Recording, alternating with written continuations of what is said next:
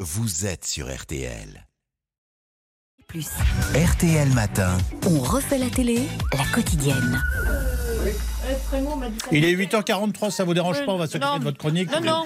Vous aurez une Faites comme- conversation privée avec Monsieur Gérard une autre fois. Non, Faites mais comme je si rêve. j'étais pas là.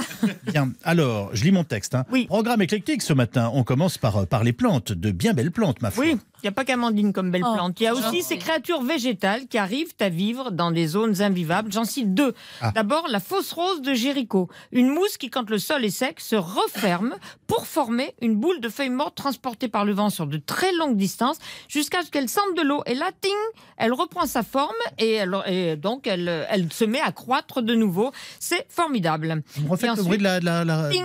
Voilà. Et ensuite, il y a le peuplier de l'Euphrate, près du désert de Gobi. C'est dur à gober, mais ses racines interminables lui permettent de chercher de l'eau en permanence et de prévenir ses congénères, via son réseau racinaire, dès qu'il trouve une source. C'est absolument magnifique visuellement et c'est une splendide leçon de vie à 21h sur la 5. Bon, il y a aussi la fin de Piste Noire, ce feuilleton de France 2 que vous appréciez. J'adore. Mm. Des promoteurs véreux, une maîtresse, une mairesse, pardon, vé- maîtresse aussi d'ailleurs, une maîtresse vér- vénale, un projet de station de ski dangereux pour la forêt, un champion de slalom complètement fini, autant de sujets glissants, sans oublier une jeune gendarme, Constance Labbé, revenue au pays pour les besoins d'une enquête criminelle. On adore ses engueulades avec le gendarme local efficace, qui en a vu d'autres. Là, elle lui reproche de téléphoner en conduisant. Oui. Ah, Stéphane, Serveuse euh, merci de me rappeler. Bah non, mais pas de téléphone au volant, enfin. Oui, t'as quelque chose pour moi Demain, c'est sûr. Il y a un dodan à 150 mètres, hein, parce qu'il y avait un panneau au cas où vous le voyez pas. J'attends. Oui, non, mais je- tu me rappelles demain Bah ouais, ça peut attendre demain, ouais. Au revoir. Bah, si vous, vous respectez pas la loi... euh, C'est un cas de force majeure, là. Ah bon, c'est un cas de force Oui, majeure absolument. Bah, je croyais qu'il vous rappelait demain. Oui, vous êtes vraiment une emmerdeuse. Bah voilà, c'est sorti. Lui, c'est Thibaut de Montalembert. Oui, il ah est bah, tout de suite absolument reconnu la voix. formidable dedans. Le patron du cinéma français, Thierry Frémaux, me disait hier que toutes les fictions avec de la neige, cinéma comme télé, ont un truc en plus aux yeux du public. C'est prouvé dans les études, ça me fait très plaisir. Ah oui. Et ce n'est pas Laurent Gérard qui me dira le contraire, puisqu'il vient d'achever le tournage de Noir comme neige, un polar suivi par plus de 6 millions de fans en 2021. C'est- C'est ça. Je me trompe C'est ça, je Oh, reviens. voilà. Je reviens du froid. Je ne veux pas qu'il y ait de mauvais jeu de mots. C'est intéressant cette coupe de cheveux. Mais Oui. C'est le personnage. C'est- Pardonnez-moi.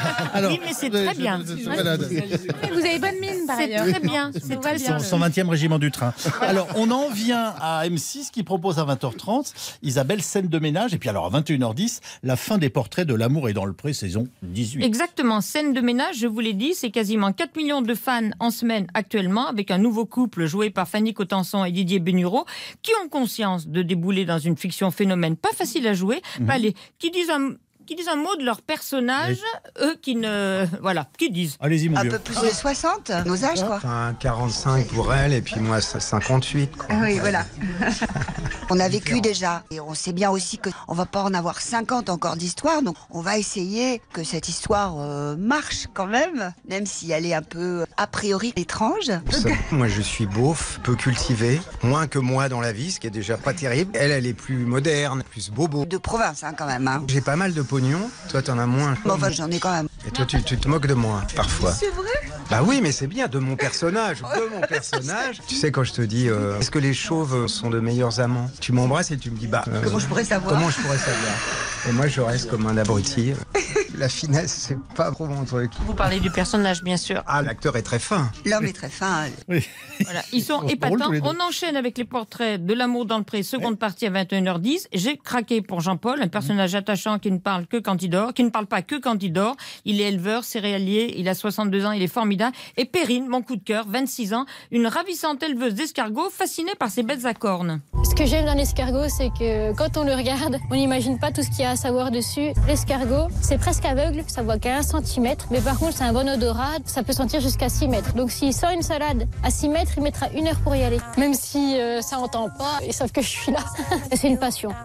Elle est formidable. Et les escargots sont magnifiquement filmés. Ah bah très bien. Avec une un peu de persillade, c'est bon. Voilà, avec, c'est-à-dire avec un peu de persil, du très bon beurre, c'est encore meilleur. Et Jérôme de Verdière dans Paris Première, la revue de presse. Ah bah alors là, on est au summum.